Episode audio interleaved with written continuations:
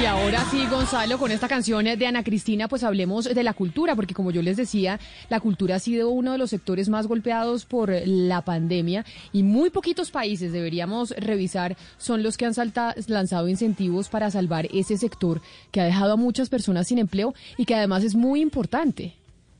Sí, Camila, Alemania es uno de esos países que sin duda alguna ha tenido como premisa, como bandera la cultura en medio de la pandemia y también de los planes post pandemia. Desde actores, cantantes, técnicos, muchos son los que piden una solución a corto, mediano y largo plazo eh, y en algunos casos, sobre todo en América Latina y en muchas partes del planeta, los gobiernos están haciendo la vista gorda con respecto a este sector, no lo están tomando como prioritario y por eso que creo que cabe muy bien hablar a esta hora con Ernesto Tone, Camila ex, ministro de Cultura de Chile y actual subsecretario y director de Cultura de la UNESCO, que nos atiende a esta hora desde París. Señor Otone, feliz tarde allá en Europa. Buenos días aquí en Colombia.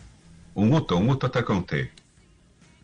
Señor Otone, Angela Merkel fue de las pocas lideresas en el planeta en mencionar a la cultura como un sector primordial en la recuperación post-COVID, cosa que no hemos visto en otros países en donde las prioridades han sido completamente distintas.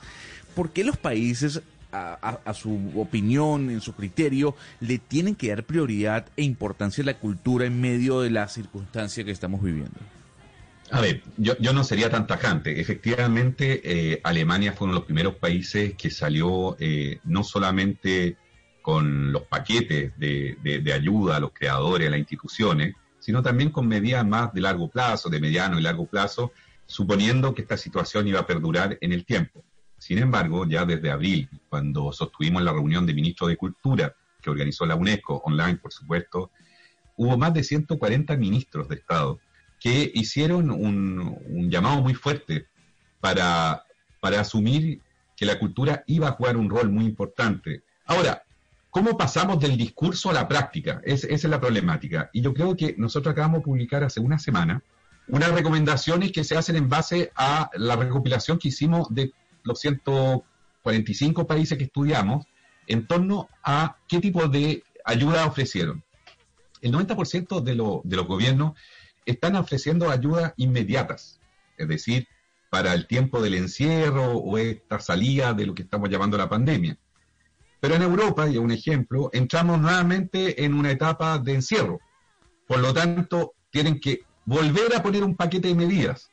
Y lo que la UNESCO está tratando de, empujar es que las medidas tienen que ser más a largo plazo, porque lamentablemente lo que estamos haciendo son parches, uno tras otro, sin tener la tranquilidad y la visión de qué modo hacemos una reflexión para plantear un cambio estructural que se va a tener que producir, lo queramos o no, porque la pandemia vino a afectar todo el desarrollo de las políticas públicas que están siendo eh, instalada en los distintos países, sobre todo en desarrollo.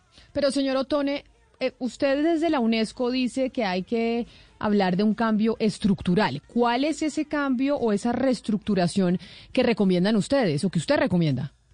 Efectivamente, los países que logran estar mejor preparados para, para darle respuesta, como tú lo dijiste, a los creadores, porque hoy día estamos en una situación donde no es solamente salvar instituciones, es salvar profesiones que llevan más de ocho o nueve meses sin poder ejercer su profesión, de eso estamos hablando.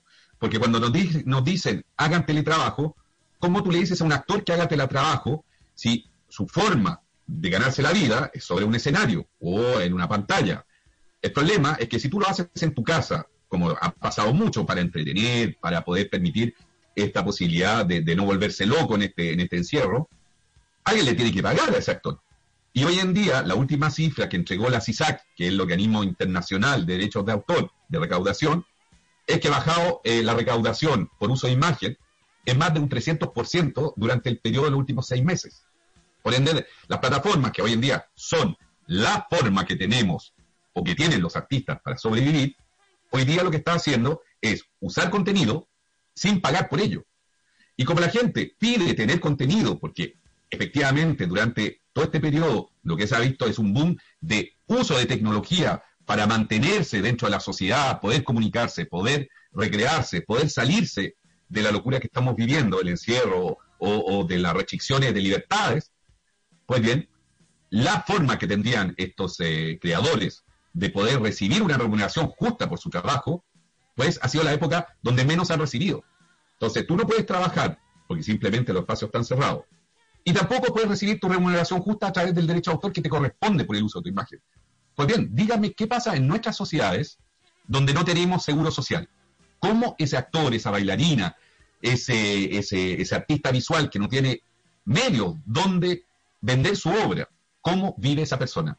Y hoy en día lo que estamos viendo, que efectivamente todas las buenas prácticas, soluciones, son recursos inmediatos de ayuda de sobrevivencia. A ver, señor Otonio, usted nos acaba de mencionar algo que es muy importante y tiene que ver con las plataformas digitales y cómo estas plataformas están olvidando de sus creadores y protagonistas, desde un técnico hasta, como usted bien dice, los actores. ¿Usted cree entonces que se debe crear alguna legislación que ampare al sector del entretenimiento y que de esta manera se obligue a las plataformas y canales de televisión a pagar derecho por ese uso de imagen? Mire, le voy a decir dos cosas yo antes de la UNESCO era ministro de Cultura en Chile, entonces me tocó crear el Ministerio de Cultura y una de las leyes que me tocó eh, hacer seguimiento y ser aprobado era la ley del uso de imagen, efectivamente, de los intérpretes que ya existía en Chile desde el año 2008. Sin embargo, los directores y los guionistas no tenían royalty. Por una razón muy simple, que se suponía que el productor de la producción audiovisual era el dueño.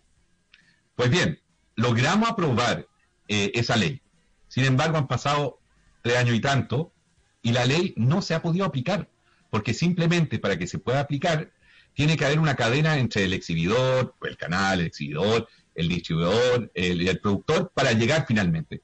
Entonces hay que tener mucho cuidado, porque no es solamente hacer la legislación, es tener los mecanismos del seguimiento de la legislación. Y eso, lamentablemente, sobre todo en los países del sur o en los países en desarrollo, no están las condiciones para tenerlo, porque no están los equipos humanos formados, porque no hay voluntad política, porque eh, hay grandes empresas y, muchas de ellas en muchos de nuestros países son monopólicas. Pero la discusión de lo que usted dice, nosotros hicimos el seguimiento el año pasado de la legislación en la, comunidad, en la Unión Europea, donde sí se está empujando una ley, donde sí se está apoyando en que las nuevas plataformas digitales, es decir, no solamente los canales, sino las plataformas digitales, hoy día tengan que pagar un derecho por el uso de imagen. Que sean, no voy a entrar en marcas, en, tipo de plataforma, pero las plataformas más conocidas. Hoy en día, si no hay legislación y no hay seguimiento y no hay mecanismo, lamentablemente no lo hay. Ahora, nosotros creemos que estas legislaciones deberían ser legislaciones eh, homogenizadas en el mundo. Porque si tú lo trabajas solamente por regiones, lamentablemente va a depender de lo que yo te decía, que quiénes son los que controlan ese mercado. Pero, señor Otone, déjeme hacerle una pregunta sobre eso que usted está diciendo y es que algo que ha dejado la pandemia es pues la evidencia en la falta de conectividad de millones de personas en el mundo. Y yo sé que usted hablaba del tema digital, pero ¿cómo hacer para que la tecnología y la conectividad pues no se conviertan en una piedra en el zapato y al contrario pues se vuelva eh, un eh, mecanismo de productividad para las futuras generaciones? Porque eso es lo que hay, esa es la realidad.